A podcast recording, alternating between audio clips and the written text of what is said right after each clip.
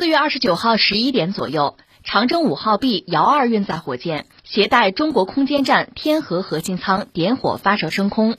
长征五号 B 遥二火箭发射空间站核心舱是长征五号 B 火箭的首次应用性发射，也是空间站建造的开局之战，将全面吹响我国打造载人空间站的集结号，举国关注，举世瞩目。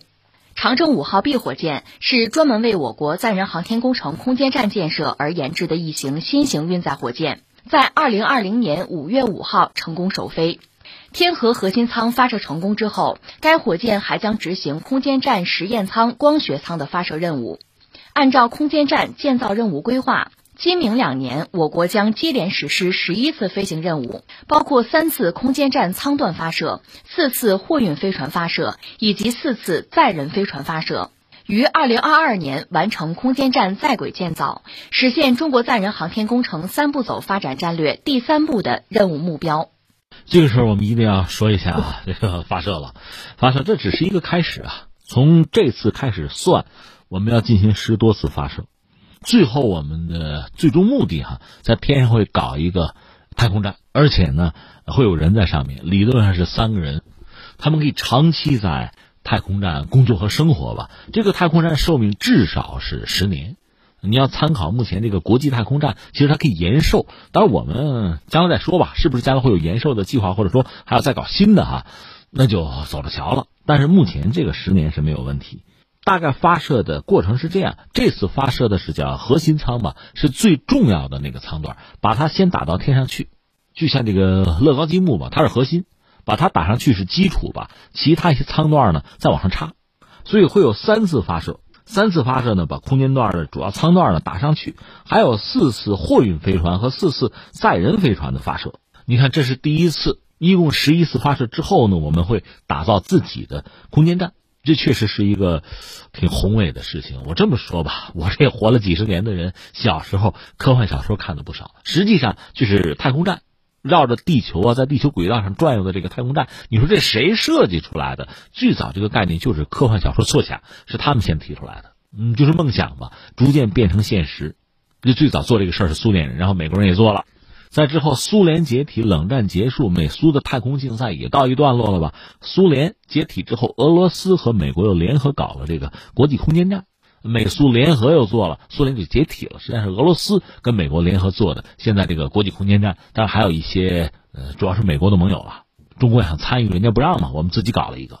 到现在，我们自己把自己的太空站也打到天上去了。我们要搞一个我们在太空的基础设施，这真的是跟做梦一样。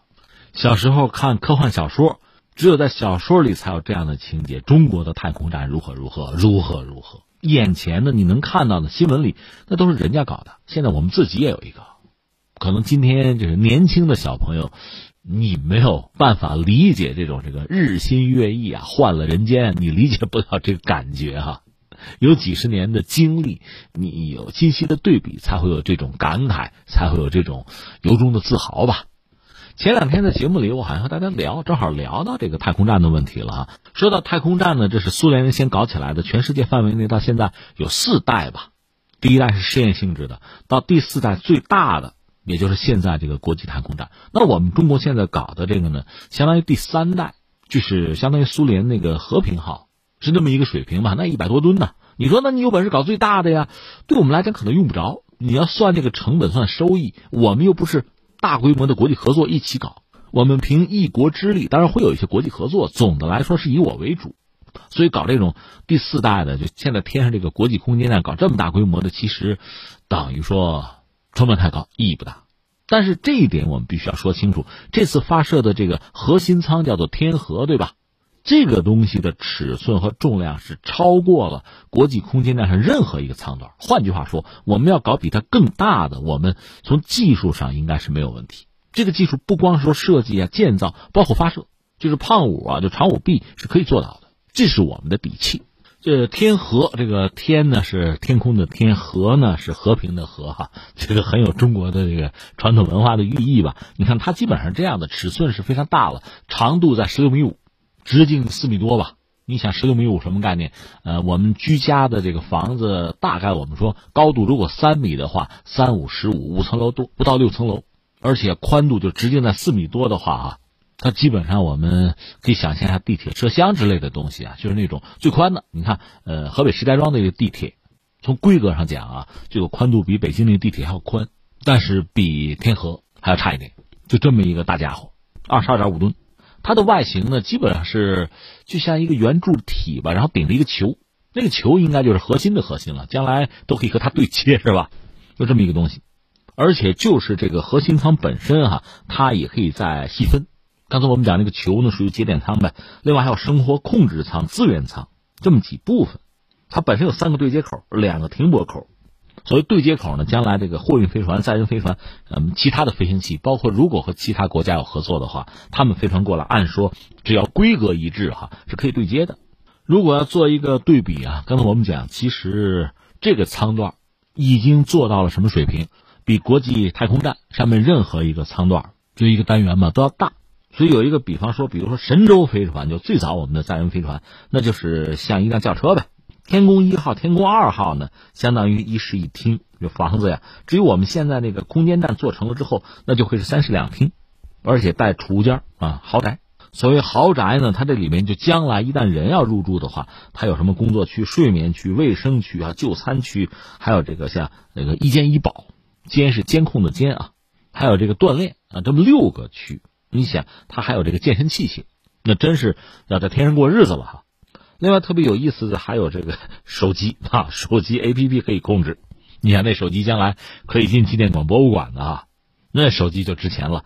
它舱内的情景照明用手机 A P P 可以控制，而且这个手机哈，在轨航天员之间可以通话，天地之间可以通话，天地视频可以通话，和地面进行双向视频通话是没有问题的。另外支持航天员收发电子邮件。实际上我还想说什么呢？就是我们中国人很在意很多小细节哈。咱实话实说，像这个宇宙飞船啊，像这永久空间站啊，这些概念还真不是我们中国人提出来的。我说了吧，科幻小说作家主要是欧洲了，一些科幻小说作家提出来。但是说一句话，我们中国人是有绝对的后发优势，所以我们可以把最新的技术、最新的概念哈用到我们自己的空间站上。当然，我们说承认最早做这个事情的是苏联人。不管是这个飞船，还是空间站，苏联人先搞出来的。美国人不是去搞航天飞机了吗？最后实际上，从某种意义上讲是失败了，就是没有达到美国人最初的这个愿望啊。当然，美苏当年做太空竞赛的时候很有意思，就是你行我也行，你有我也得有。本来双方走的是不同的路径，呃，比如说美国人先登的月，苏联人一看你登上去了，我就不上去了，我转而搞永久太空站。苏联搞太空站，美国一看你能做，我也得做呀，就搞那个天空实验室。结果就是一个面子工程，能做不小，因为他们有土星五号可以发射很重的东西上去，但是你没想好这玩意儿送上天你干什么，所以长期是无人驻留，最后他绕着地球转转转，高度越掉越低，最后干脆美国人就放弃了，那真是财大气粗就不要了，就是过大气层烧掉了。那美国人另辟蹊径，在尼克松上台之后吧，一改之前小约翰肯尼迪的那个太空路线，他是推航天飞机。美国人嘛，觉得自己聪明嘛，搞市场经济嘛。说你看你那个苏联人搞的那个飞船，反正上天到最后烧了就烧了是吧？一次性的，我航天飞机反复使用啊，我这成本低啊，我合算啊，这支持大规模的航天行动啊。结果没想到航天飞机真搞出来之后太娇气，那你想那是要上天的，上面是带人的，每一个起落那都需要进行仔细的检查和维护，一点没少花钱，而且美国航天飞机炸掉了好几架。稍有不慎就有意外，所以实际上从成本上讲并不节约。但是呢，这搞了航天飞机，你看美国搞了之后，当年苏联一看你有我也有，也搞了个航天飞机，就是著名的暴风雪号。那暴风雪做出来之后吧，呃，进行了无人测试也成功了啊。但是苏联就解体了，那个暴风雪最后下场非常凄惨，就是放在库房里嘛，赶上暴风雪，房子塌了就砸了，就这么一个可悲的下场吧。然后是呃美俄联手，苏联解体了嘛？美俄联手搞了国际空间站，你看这个历程就是这个样子。当然，欧洲人呢有些小聪明，说我们可以考虑搞空天飞机，航天飞机很费钱哈，搞那个小一点的空天飞机，这也是一个思路吧。这个思路其实包括中国在内都是感兴趣的。呃，当然这个不是我们今天话题的重点。我们既然聊。空间站嘛，现在天上有一个，就全球现在最大的多国合作的这个国际空间站哈，这里面最主要是美国、俄罗斯了。他们当时兴建这个东西的时候呢，关系还不错，但是我们说了，中国想加入，我们并不是不想开放啊，他们不开放，把中国排斥在外，我们只好自己搞。但是当年美俄关系还好，这东西搞起来了，搞起来之后关系逐渐的就不好了。现在美俄的关系基本上到了低点了，那你想这就直接影响了国际太空合作。呃，美国人当年还有航天飞机。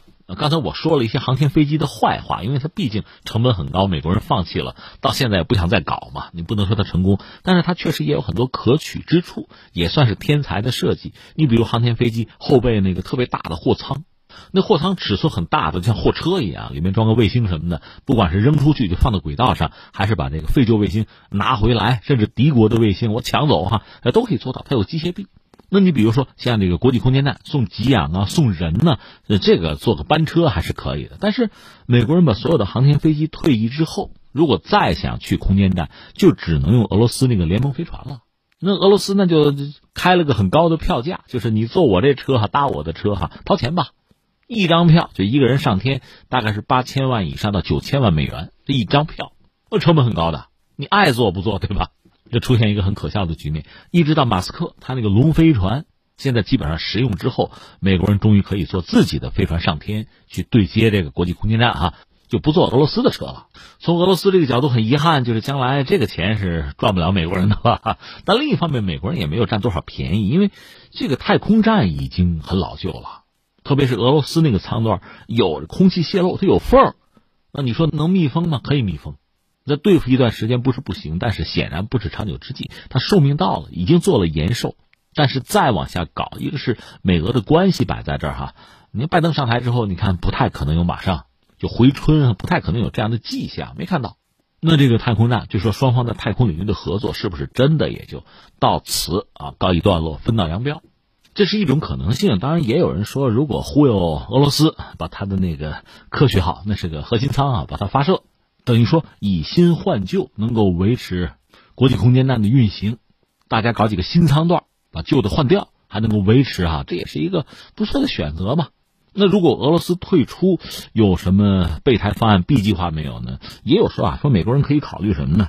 和其他一帮小伙伴，就是把空间站的使用寿命再延长，延长到二零二八年，再然后呢，交给私人商业公司，你们运营去吧。关键是国际空间站是不是还能撑那么久？按照俄罗斯的说法，这个东西很快就完蛋了，像雪片一样会碎裂掉。国际空间站如果崩溃了，那美俄欧呃怎么存在呢？叫太空啊！美国现在倒有一系列雄心壮志要去火星，而且在月球要搞一些动作吧，所以不排除最简单在。绕月球做一个太空站，这是可能的。但绕地球的太空站目前没有看到就特别明确的肯定要做的计划还没有。俄罗斯方面也不好讲，因为他们手头还有一个备份，就是备胎啊，是什么呢？叫科学号。但这个是二十六年前的技术了，其实比较老旧了。呃，可以说什么诞生即落后，你可以这样讲啊。而且即使是有这个东西，到现在也没有明确的发射计划。这俄罗斯，我们一再讲，它的经济其实有很多问题，它需要花钱的地方也很多。当保证太空优势，确实也是一个重中之重，是一个重要的选项。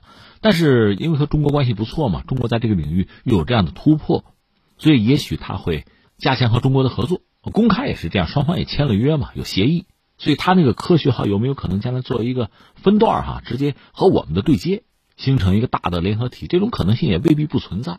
你让他现在单独搞一个，我觉得他显然没有这个能力，或者说也没有这个必要。当然，截止到现在，我之前说的更多的是官方的东西，就包括美俄嘛，没有美国有 NASA，我们知道就是这种官方的计划。另外，美国确实还有一些私人航天公司，比较著名的，马斯克那个 SpaceX 算一个，还有这个贝索斯那个蓝色起源啊什么，还有内华达山脉等等，有一堆。嗯，其实搞这种太空站。很多公司都有这样的私人航天的项目哈，甚至将来专门做一个什么太空观光旅游啊，就这个更多的是体现私人航天、私人资本的特点。它确实不是国家队，但是也不排除哈，有一些私人企业家有这种航天之梦的哈，呃，把自己的某种梦想变作现实也有可能。所以谁也不好说未来的太空是什么样子。应该说，私人资本正在越来越多的加入到这个领域之中，所以太空未来会非常热闹。至于我们自己呢，就按照之前的规划吧，按部就班，循序渐进，做好自己的事情就是了。至于走自己的路，是让别人无路可走，还是让别人羡慕嫉妒，那是他们的事情了。